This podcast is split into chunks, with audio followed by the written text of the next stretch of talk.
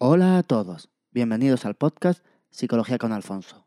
Hoy, José Luis Cuadros y quien les habla, Alfonso Caballero, trataremos el tema de la resiliencia, la capacidad de las personas de sobreponerse a periodos de dolor emocional y no solamente conseguir resistirlos, sino resultar salir fortalecidos de estos. La resiliencia ha sido estudiada por la psicología desde hace mucho tiempo. Sin embargo, hemos decidido incluirla dentro de, dentro de esta serie dedicada a la psicología positiva, que es una parte de la psicología más reciente, más de nuevo cuño, por tres motivos fundamentalmente. El primero de ellos son las características positivas que la resiliencia tiene de por sí. El segundo motivo es que en los últimos tiempos es la psicología positiva la que más se ha encargado o más interés ha mostrado en el estudio de esta capacidad. Y por último, la incluimos dentro de la psicología positiva por la gran relación que guarda la resiliencia con las emociones positivas de las que hablamos en el podcast anterior. Por un lado, las personas resilientes tienden a mostrar o a sentir, a experimentar más emociones positivas y por otro lado, el experimentar estas emociones positivas hace que las personas sean más resilientes. Sea una conexión en los dos sentidos. Podríamos decir que las personas resilientes utilizan esas emociones positivas, ese optimismo, esa alegría, para conseguir resistir y sobreponerse a esos periodos de dolor emocional. Como siempre, si tienen cualquier duda, comentario, sugerencia, alguna pregunta que nos quieren hacer, pueden mandarnos un correo, un audio correo a nuestra dirección psicologiaconalfonso o dejarnos un comentario bien en nuestra página web psicologiaconalfonso.com, bien a través de nuestras cuentas en iTunes o en iVoox. Sin más, vamos con el episodio de hoy. Espero que os guste.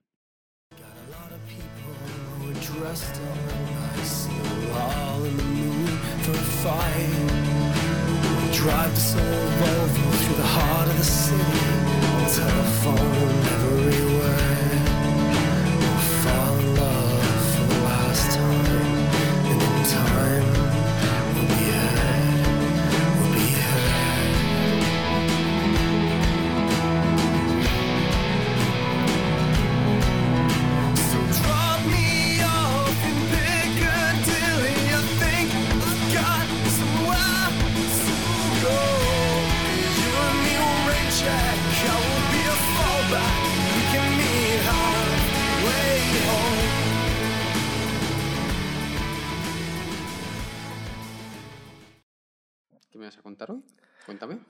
Pues hoy vamos a hablar de lo que es la resiliencia.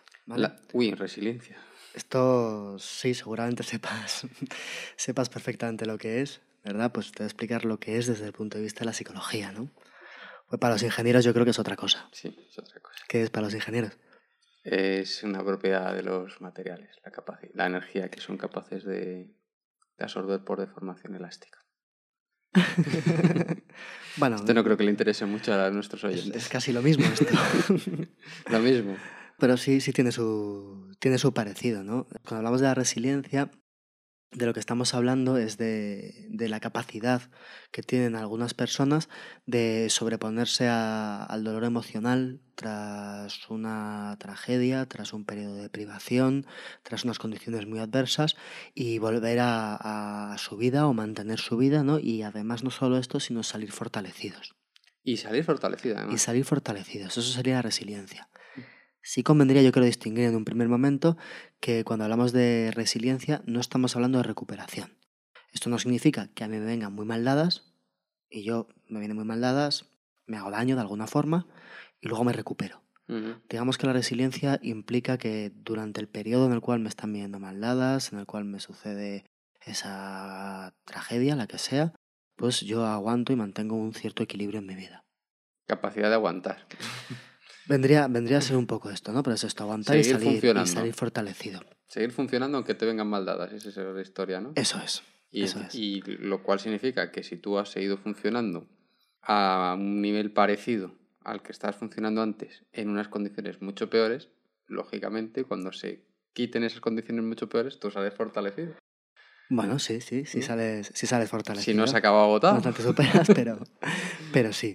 El caso es que estudiamos un poco la resiliencia porque tiene mucha relación con lo que hablamos el otro día de las emociones positivas. ¿no? Si hay, un, hay una correlación entre la resiliencia y las emociones positivas, si bien es cierto que no, quizá no es fácil determinar qué es la causa de qué, ¿no? Es decir, una persona como tiene emociones positivas es resiliente, o una persona, porque es resiliente, tiene emociones positivas, ¿no? Eh, pues esto no es fácil de, determinar. Pero en cualquier caso son dos conceptos que están muy relacionados. Esto cuando se empezó a estudiar el fenómeno de la resiliencia, ¿no? En general se pensaba pues que, sobre todo con, eh, en niños, cuando una persona estaba sometida a un periodo de privación o era sometida a unas circunstancias muy estresantes o unas circunstancias trágicas, pues en general las personas tenían grandes problemas y grandes déficits que se le iban a quedar, digamos, para su futuro, en su posterior desarrollo. Pero se dio en cuenta que había algunas personas que no solamente no tenían esos déficits, sino que salían fortalecidas, ¿no? Hablamos de estos primeros estudios que yo creo que se realizaron más bien con, más bien con niños. Mm, ¿Por qué, ¿Por qué investigáis con niños? no, no, no. Es decir, estamos, eh, en este caso eran niños que se trataban sometidos ¿no? a, esto, pues tras una tragedia mm. eh, se da atención psicológica a las personas de tragedia. ¿no? Te pasó que le trato y aprendo algo. Y, claro, y de repente se dio cuenta que había personas que no sentían esos mismos síntomas, a lo mejor, un trastorno de estrés postraumático o este tipo de síntomas, que las personas que, realmente, que realmente, pues que otro montón de personas que habían pasado eh, las mismas circunstancias. ¿Y eso se puede saber a priori? Aunque es un poco salirse del tema. No, a priori no es complicado. hasta, que no te sucede un drama, tú no, eres, tú no sabes si eres una persona... Ah, a ver, veremos cuáles son las características. Una cosa es el estrés postraumático y otra cosa es la resiliencia. Claro, y el estrés postraumático, de hecho, se pensaba que era una cosa más general de lo que luego es, es decir, no, no, no está tan claro cuándo se sufre y cuándo no se sufre. Respecto a la resiliencia, veremos cuáles son un poco sus características. Esto sí nos puede ayudar a predecir qué tipo de persona podría ser, eh, podría tener esta capacidad, ¿no? esta, esta resiliencia. Por el caso, en un primer momento se pensaba que esto era una cosa, por así decir, pues eh, hereditaria, genética, o bueno, que, que, venía dado en la persona, ¿no? Que era como, bueno, pues esta persona porque lo es, es resiliente. Pero estudios empezaron a, plantearse, bueno, pero esto realmente es así, no es así, depende, y vieron que en realidad era una capacidad que en cierta medida se puede desarrollar está el, interés de que tratemos la, resiliencia. Pues sí, supongo que además si se puede desarrollar, se podrá desarrollar mediante emociones positivas. Claro, estará muy relacionado con las emociones positivas. Era, fácil. y además es, es, o sea, es una, pues, no sé, es decir, es una capacidad que desde luego a todos nos vendría bien tener. ¿no? Cuando vienen mal, mal dadas, ser capaz de mantenernos, de aprender de ello, de crecer, lo que nos vendría bien es que nunca nos vinieran maldadas, pero dado que eso no eso nos vendría un mejor. en un mundo ideal, pues, pues sí, sí, parece que ser resiliente es interesante. interesante. Entonces, a ver. Entonces, bueno, por un lado, ¿no? Cuando, cuando hemos dicho que esto se estudió un poco con niños y tal, también se vio que, que igualmente que, que no era algo, digamos, que venía dado, sino que se podía desarrollar que no tenía especial relación con la inteligencia, con la clase social, con el nivel socioeconómico, no digamos que eran características. ni, con lo bien o mal que te haya ido antes. Pues eh, como estos estudios muchas veces en un principio se realizaron con, con, niños, pues es difícil pensar que realmente esto fuera fruto de una historia anterior.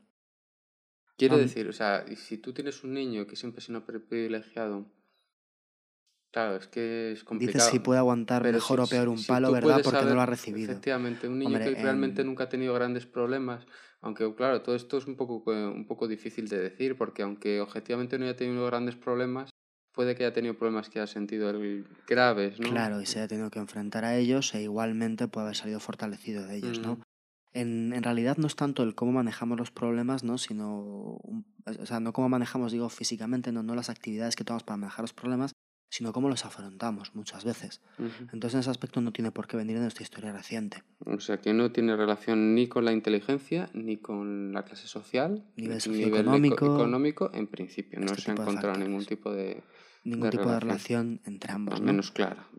Al menos clara. Un poquito las características que... Y querían y, se, y cuando empezaron a estudiarlo se dieron cuenta que, mira, por dónde es tienen menos parte hereditaria de la que, de la que habíamos pensado. Entonces dijeron, pues eh, resulta que si tienen menos parte hereditaria es que yo puedo hacer algo y, con lo que podemos hacer algo te estoy intuyendo que es utilizando emociones positivas. Claro, o que el manejo de estas emociones positivas ¿no? nos van a ayudar a forjar una personalidad resiliente, ¿no? Nos va a ayudar también a defendernos un poquito de, de las emociones más depresivas que pueden surgir de estos reveses que nos da la vida. y, y, además, claro, esto nos va a realimentar, ¿no? Como hablábamos el, la espiral esa que hablábamos de las, de las emociones positivas, porque hablábamos, para los que no hayan oído lo anterior, que habían dos tipos de emociones, ¿no? Las emociones positivas, digamos, y las negativas. las positivas quedan un poquito menos estudiadas, ¿no? Y las negativas quedan un, bueno, dentro de las de siempre también hay positivas, pero digamos que se entendían las emociones como algo que directamente nos iba para la acción. Sí, el emoción, miedo, yo la la siento, el- respuesta fisiológica, respuesta cognitiva y acción. Pero, por ejemplo, la alegría no te lleva tanto a la acción. Claro, mientras que las positivas de alguna forma te predisponen a la acción, pero a más largo plazo. Te predisponen a una apertura mental, te predisponen a ampliar miras, horizontes, a estar más activo de alguna forma. Y aquí es donde, claro, si yo tengo todas estas cosas que me vienen de las emociones positivas, la resiliencia pues eh, se ve fortalecida por el uso de este tipo de emociones. Voy a explicar un poquito brevemente cuáles podrían ser las características ¿no? de, de la resiliencia.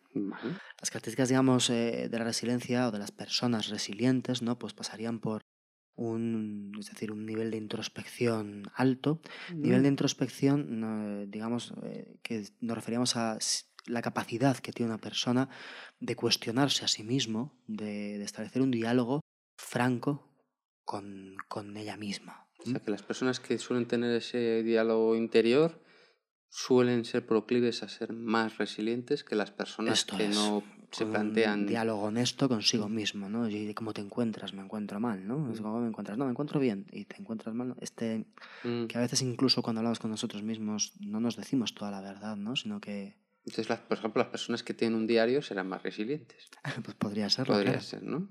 Otra parte sería la, la independencia. Independencia eh, referida sobre todo, bueno, por un lado eh, fijar una distancia ¿no? con las cosas, pero sobre todo fijar una distancia eh, emocional y física con algunas circunstancias, con problemas, con circunstancias estresoras, ¿no? O sea, te refieres a ese tipo de independencia. Claro, ¿no? yo aquí hay el problema y no, no estoy influido constantemente por ese problema. O sea, no es que sea independiente de los demás, de que ya no iba en casa mis padres o que ya no necesite la También aprobación tendremos del eso, grupo. ¿no? Pero ¿sí? eso yo creo que sería más bien un poco iniciativa, es decir, una persona con iniciativa que sea capaz de dirigirse a sí mismo y saber, saber a dónde va, ¿no? Y a afrontar las cosas de una forma proactiva, pues eso podría también tener un poquito relación con la independencia. Por ejemplo, se me ocurre, son las personas con iniciativa, los líderes suelen ser personas con iniciativas. Entonces, los líderes Claro, Serán un poquito ese más es un valor que nos puede ayudar a superar crisis, ¿no? Ese, ese liderazgo, esa proactividad, ¿no? De vamos a hacer. ujú, Independencia de todas formas, un poco en, en los dos conceptos, ¿vale? Independencia en cuanto a mantener una... Es decir, saber que tú no eres el problema, es decir, que, que- que no hay esa simultaneidad y que puedo alejar el problema de mí, es decir, saber que es una cosa externa a mí. Esa independencia frente al problema. También, claro, una independencia frente a cómo tomo las decisiones o cómo actúo. Por otro lado, bueno, siempre en esta resiliencia la capacidad de relacionarse y el apoyo social es importante, ujú. no, no se tiene que dejar a un lado, a pesar de la independencia, es decir, eh, eso no quita el poder establecer lazos sociales y afectivos Sí, que no, que inde- siempre nos van a ayudar a soportar estas Independencia circunstancias. ya social no tiene nada que ver. Yo puedo ser independiente y gustarme mucho quedar con mis amigos y, y trabajar en equipo. Yo no soy un, pero puedo ser muy poco dado al borreguismo y no tengo por qué hacer lo que me diga el de al lado. Son cosas distintas. Claro, esto es. Vale, pues introspección, Independencia. independencia de los de, de saber separarme de mis problemas de las cosas, ¿no? Me, me recuerda un poco al, al atribucional este que al, al foco atribucional que hablábamos con la el estilo atribucional. el estilo atribucional eso, de la de la indefensión aprendida que también hablamos el otro día cuando hablamos eh, de la primera parte de las emociones. Es algo parecido, ¿no? tienen, tienen su relación, claro. Y, y luego queda la, la iniciativa, ser una persona proactiva, ¿no? de hacer cosas. Y. Aquí ya veo cosas, porque decíamos que las emociones positivas nos llevan a ser proactivos. ¿no? Claro, entonces esto va a estar relacionado, por supuesto. me está potenciando una característica que estamos viendo, porque estas tres características eran características que tenían las personas que tenían cierta, un grado de resiliencia mayor. Más características que tienen estas personas, una que trataremos un poquito aparte que tiene, tiene bastante importancia, es el humor. Ah, sí. Es decir, el... El bueno, ¿no?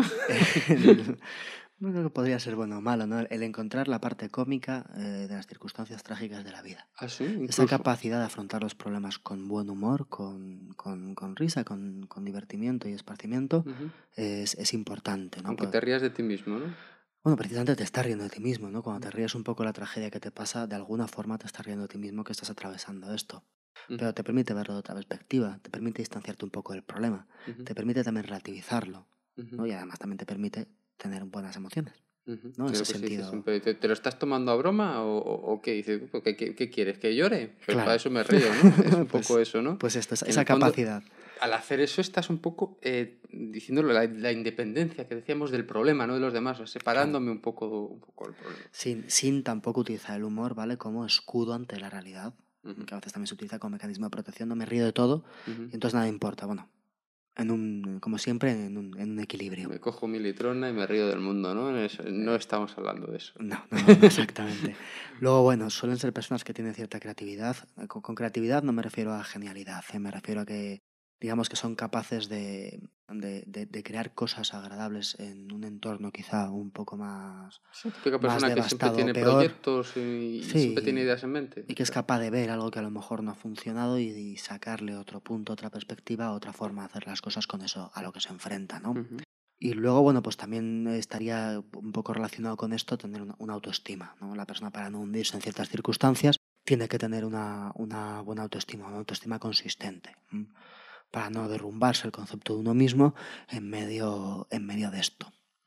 pues son todo muy, muy lógicas. La autoestima es lógico para la resiliencia, la creatividad. Pues hombre, voy a tener más resiliencia si, te- si siento que tengo más, más recursos, más medios de afrontar un problema, ¿no? El humor, pues hombre, los, mm, si te ríes un poco, El pues humor lo yo creo que lo vemos claro. lo pasas menos mal, ¿no? Y la iniciativa, pues sí, para no caer en la indefensión aprendida, ¿no? En, en no hacer nada, ¿no? Independencia, sí, son todo muy, muy claros. Bueno, pues ya he visto las características que tienen estas personas. Y claro, estas características no son genéticas. No, estas características, ¿no? Pues muchas vemos que, que, bueno, que son, son desarrollables. Algunas son desarrollables pues simplemente siendo conscientes, ¿no? Y esforzándonos un poco cuando hablamos de introspección, de tener un diálogo sincero con uno mismo, Ujú, pues esto también es práctica, ujú, ¿no? Es, es tener esa intención. Estos factores, es decir, todas estas características, ¿cómo se desarrollan? Pues se desarrollan un poco, por un lado, por atributos personales, ¿vale? Atributos que tiene una persona y también atributos que una persona desarrolla. A lo largo de su crecimiento, una persona va afianzando estas cosas, sobre todo si ve que le reportan beneficios. En general, vemos que estas cosas son, son digamos, características que cualquiera desearía, ¿no? Y que seguramente todos de alguna forma buscamos. Aparte, claro, tiene que ver, ¿no? Que estos son características que en ocasiones también desarrollamos en un entorno familiar. Un apoyo eh, familiar para, para gente de, de- de corta edad, ¿no? Una, una figura, eh, digamos, admirable dentro de, la, dentro de la familia, una figura de apoyo. Es muy importante para desarrollar la resiliencia. O sea que a pesar de que son personas independientes, el tener un apoyo social o apoyo de grupo En este caso de- del apoyo familiar estamos hablando un poquito en el desarrollo ¿no? de, De un niño de esta característica resiliente. ¿no? Y luego, aparte, por supuesto, decir, vas a estar en una comunidad que de alguna forma apoye esto. Es decir, si tu entorno no te acompaña, va a ser complicado que sea resiliente tú y cualquiera. A pesar de que una de las características, es que me ha llamado la atención, porque una de las características es la independencia también de los demás, no solo la independencia de...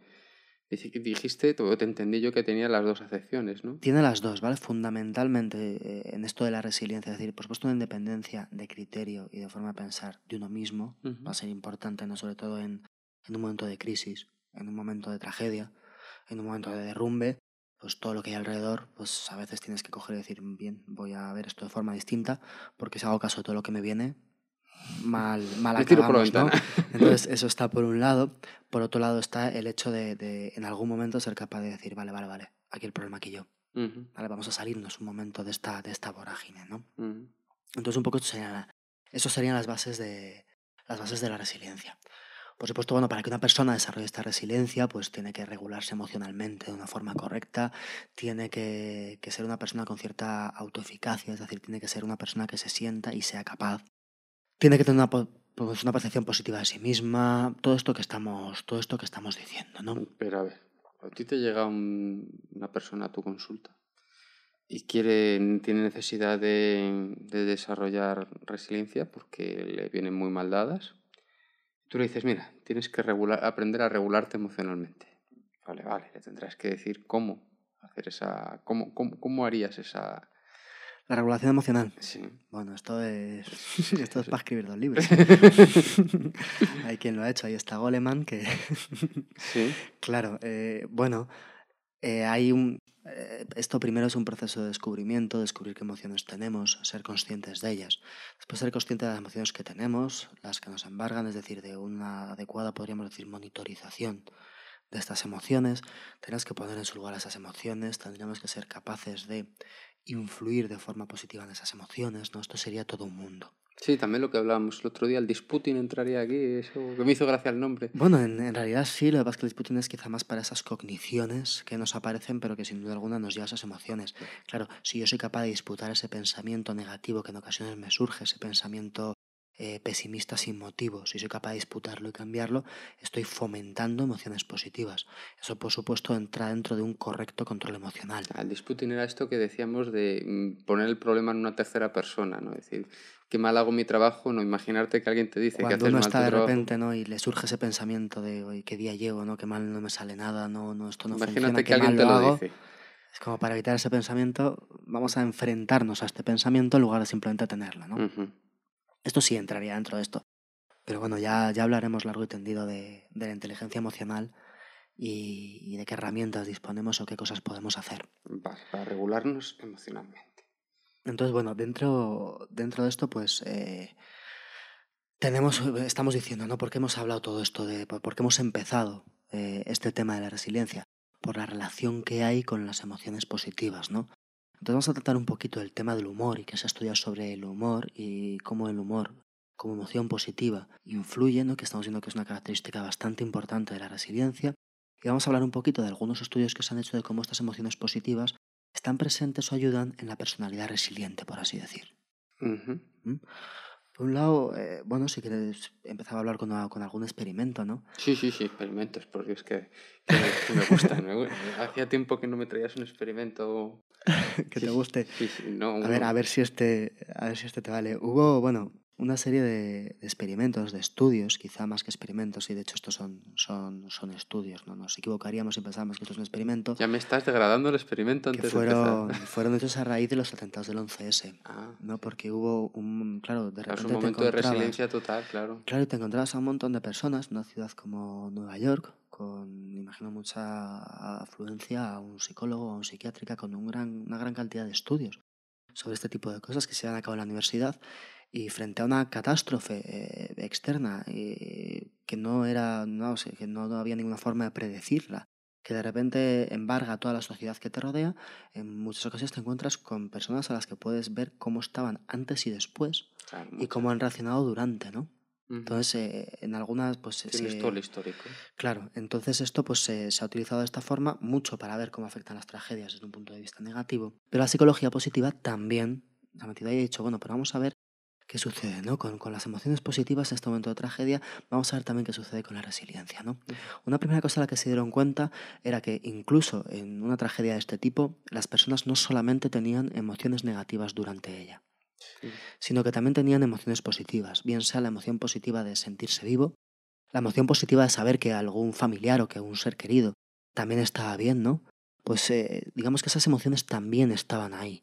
Decir, esto que en ocasiones parece que, que hacemos como si fuera una dicotomía, ¿no? O bien o mal, o tengo emociones positivas o negativas, pues no, muchas veces están entrecruzadas.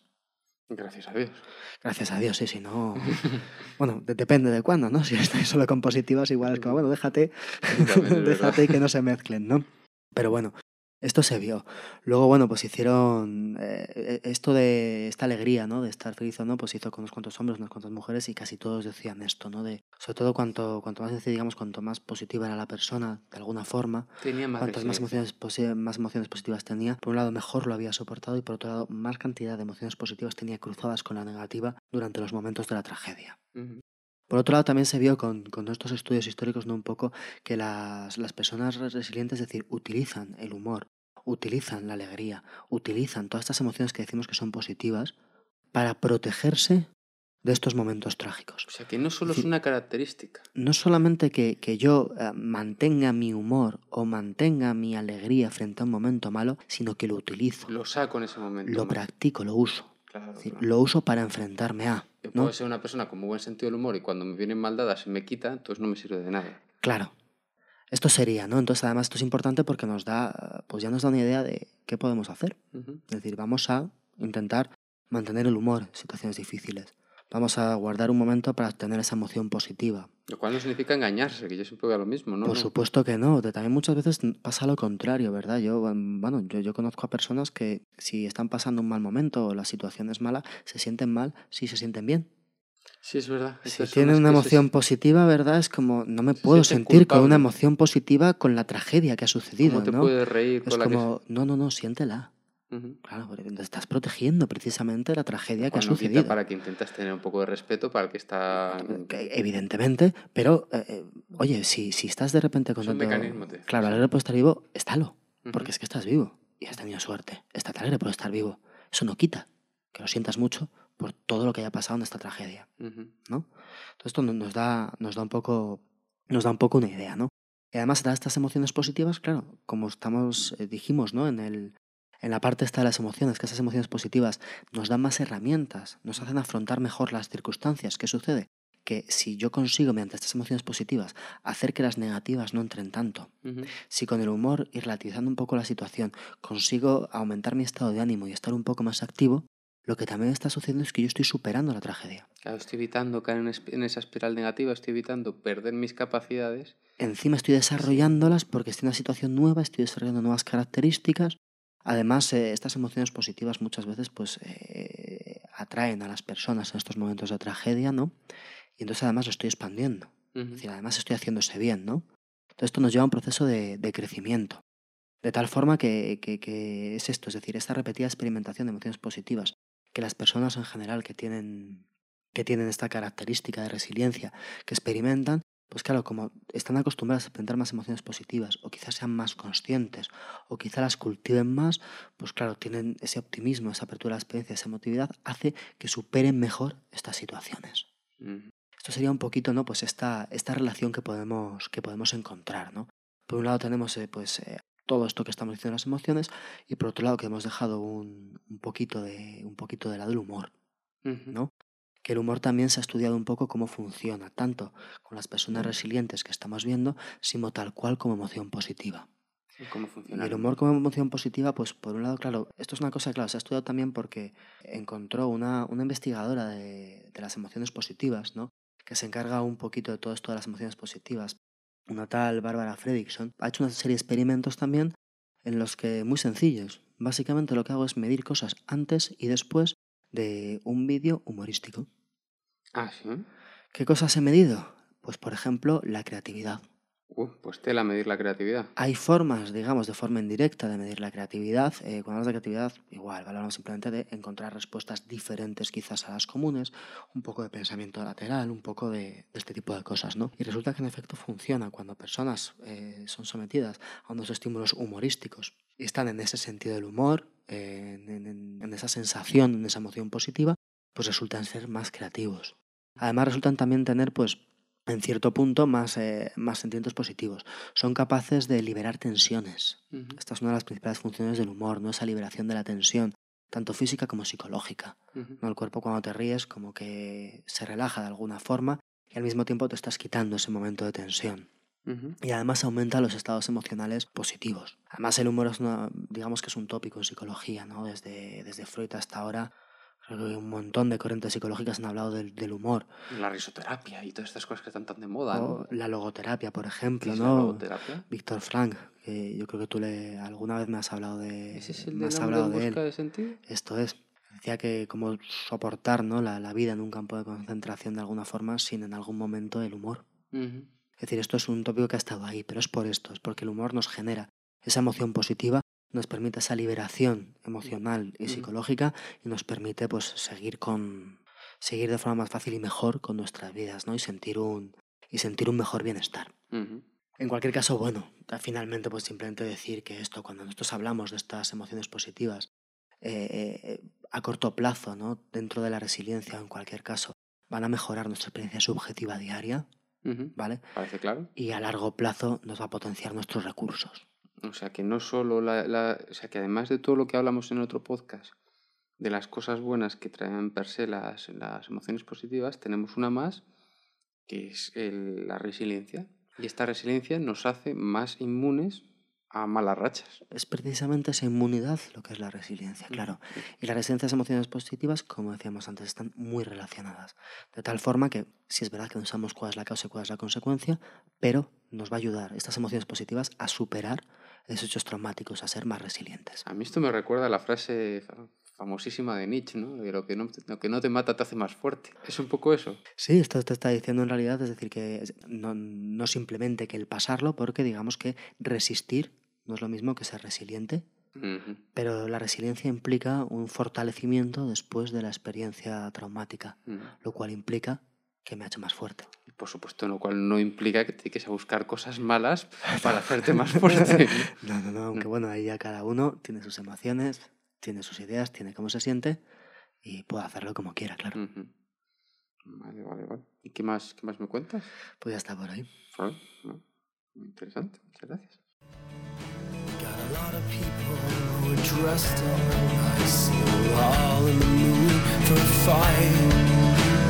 drive this old Volvo through the heart of the city, telephone everywhere.